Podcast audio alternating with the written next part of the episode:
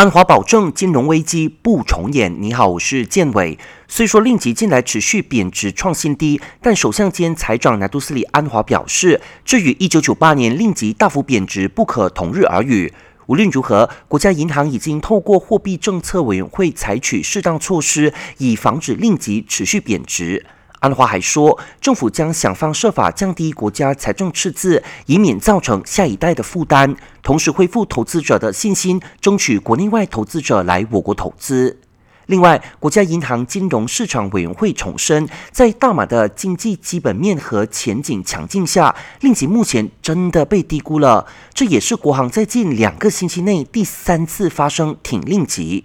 考虑到外币余额的现有水平，进一步兑换成令吉的可能性很大。国行将加强与企业和投资者的沟通，积极鼓励他们兑换，并增强令吉的市场情绪。同时强调，已经注意到全球投资者对我国金融市场的持续信心。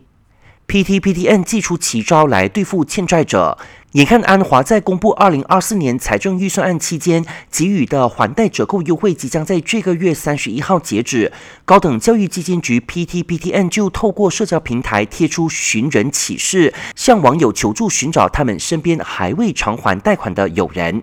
温馨提醒，在三月结束前，只要一次性清还百分之五十的贷款余额，可享有百分之十的还贷折扣；要是每月从薪资自动扣除偿还贷款者，就可享有百分之十五的折扣。